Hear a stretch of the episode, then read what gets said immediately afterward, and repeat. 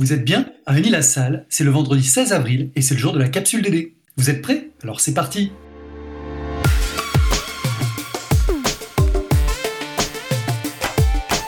La capsule DD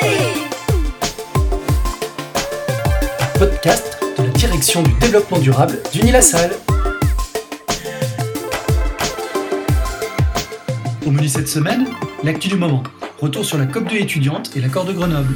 L'écho Salle, le projet des deux étudiantes rouennaises primées au concours à Green Startup.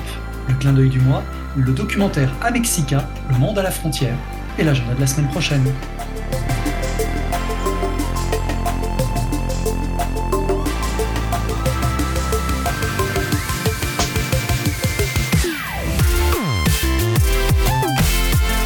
La COP2 étudiante, ça vous parle? Initialement prévue à Grenoble, l'édition 2021 a finalement eu lieu en distanciel les 10 et 11 avril dernier. La COP2 a été organisée suite au succès de la COP 1 étudiante en 2019 et veut s'inspirer du modèle international des COP sur le climat. Cet événement se veut être un temps de partage, un lieu de rencontre, de sensibilisation et de prise d'engagement pour accélérer la transition socio-écologique dans l'enseignement supérieur. Comment former la génération de demain aux enjeux climatiques et écologiques? Comment l'enseignement supérieur peut-il montrer l'exemple en termes de transition écologique pour construire les campus de demain?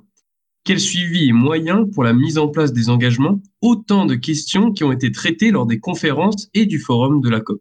En amont de l'événement, plus de 70 établissements se sont engagés dans la démarche, au travers de la création de groupes de travail composés d'étudiants, enseignants-chercheurs et de personnel d'établissement. L'objectif Co-construire des solutions afin d'accélérer les transitions de l'enseignement supérieur et de la recherche. Ces travaux ont abouti à la création de l'accord de Grenoble.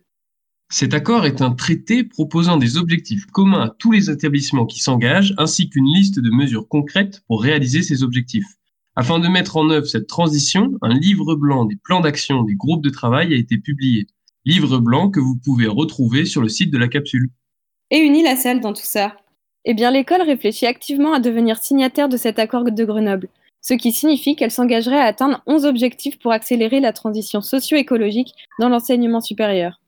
Parmi ces objectifs, sensibiliser 100% des apprenants, suivre et publier son empreinte carbone ou encore adapter les enseignements. C'est d'ailleurs tout l'objet de notre stage de fin d'études. Iris et moi-même avons intégré l'équipe DDRS d'Unilassal pour travailler notamment sur les enjeux de l'intégration des enjeux socio-écologiques et les objectifs du développement durable au sein des différentes formations. Nous ne manquerons pas de vous tenir informés de l'avancée de nos travaux dans une prochaine capsule.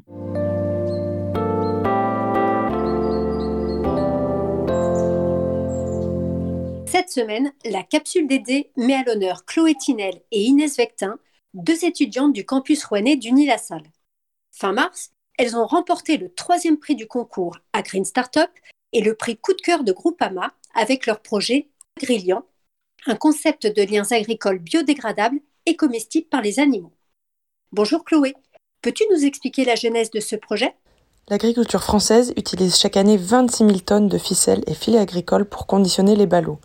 Ils sont fabriqués à base de plastique pétrosourcé et seulement 22% sont recyclés. Après leur utilisation, les liens peuvent se retrouver dans la nature et polluer ainsi nos sols, nos cours d'eau et nos océans. De plus, lorsqu'ils sont mis à la poubelle, ils sont souvent brûlés ou enfouis. Les microplastiques résiduels se répandent dans l'environnement et laissent des traces dans notre alimentation. Inès et moi-même étant toutes les deux issues du milieu agricole, il nous a paru nécessaire de trouver une solution pour limiter l'utilisation des plastiques à usage unique dans l'agriculture. Sachant qu'aucune réglementation ne régit l'utilisation des ficelles et en plastique, nous avons eu l'idée, début 2021, de créer des liens agricoles biodégradables et comestibles par les animaux. Le projet Agrilian fait maintenant l'objet de notre stage de fin d'études. Nous avons décidé de le proposer à la Green Startup, organisée par la Chambre d'agriculture de Normandie. Ce concours nous a permis de confronter notre idée à des professionnels et de nous ouvrir à de nouvelles perspectives. Bonjour Inès, qu'est-ce qu'un lien agricole biodégradable et comestible par les animaux? Ce sont des ficelles et des filets pour les ballots ayant les mêmes caractéristiques que ceux existant sur le marché, mais ils sont conçus à base de matériaux végétaux biocompatibles. Nous avons également opté pour des processus de fabrication simples et respectueux de l'environnement qui sont déjà existants. Les avantages de ces liens nouvelle génération sont nombreux. Tout d'abord, il n'y a plus besoin de les retirer des ballots, ce qui permet un gain de temps pour les agriculteurs. De plus, il y a moins d'impact sur la santé animale en cas d'ingestion et, bien évidemment, moins d'impact sur l'environnement.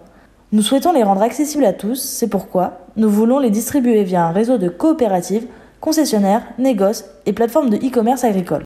Chloé, peux-tu nous en dire un peu plus sur l'état d'avancement de votre projet?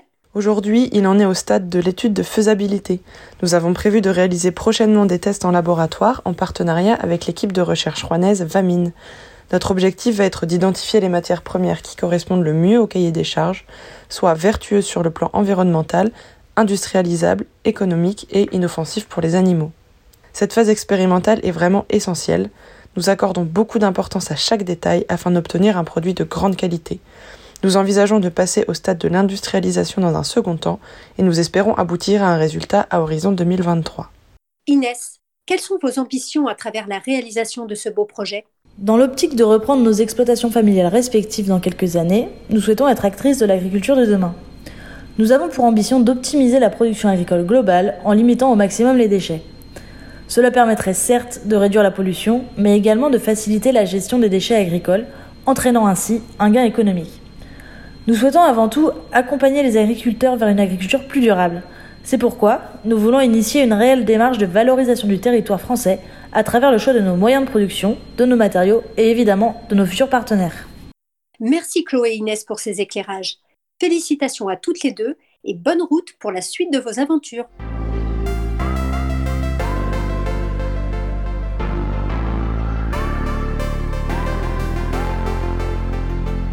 Cette semaine, on vous recommande un documentaire saisissant intitulé Amexica, le monde de la frontière.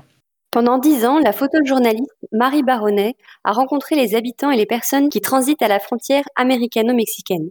Une manière de comprendre l'histoire de l'immigration dans la région en suivant le quotidien de deux familles, mais également en rencontrant ceux qui peuplent ce territoire, des suprémacistes blancs aux travailleurs humanitaires, en passant par les migrants et passeurs. La photojournaliste donne à voir une réalité complexe en perpétuelle mutation qui illustre les enjeux économiques, sociaux et culturels de la région dans cette période particulière qui a vu Donald Trump succéder à Barack Obama.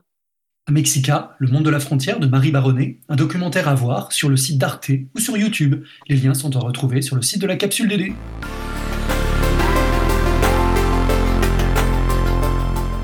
Et l'agenda de la semaine prochaine, avec une actualité fournie pour la journée du 22 avril. Effectivement, puisque la planète bleue sera mise à l'honneur. Célébrée tous les 22 avril, la Journée mondiale de la Terre a été créée en 1970 aux États-Unis. Elle invite tous les citoyens à réaliser un geste concret pour la protection de l'environnement. Le site jourdelaterre.fr, dont le lien est à retrouver sur le site de la capsule, propose des suggestions d'activités à faire chez soi, ainsi qu'un calendrier pour connaître les événements virtuels et proches de chez vous. À 19h, Movement Up organise une rencontre avec l'économiste et urbaniste Jean Engens, lauréat 2020 du prix du livre Environnement pour son ouvrage Comment l'écologie réinvente la politique.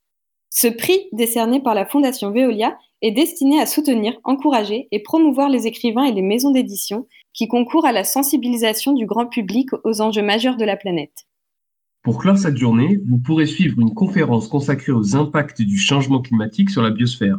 Elle est proposée par l'association Sciences et Action Normandie qui, pour l'occasion, recevra Isabelle Schwinn, directrice de recherche au CNRS et membre de l'Académie des sciences et de l'agriculture.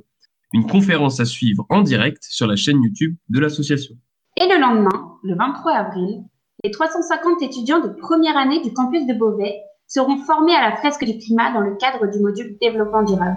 Merci aux 15 étudiants et salariés qui se sont portés volontaires à l'animation de cette fresque. Et j'en profite pour remercier Hervé Lérit et Michel Dubois qui sont engagés dans ce module développement durable.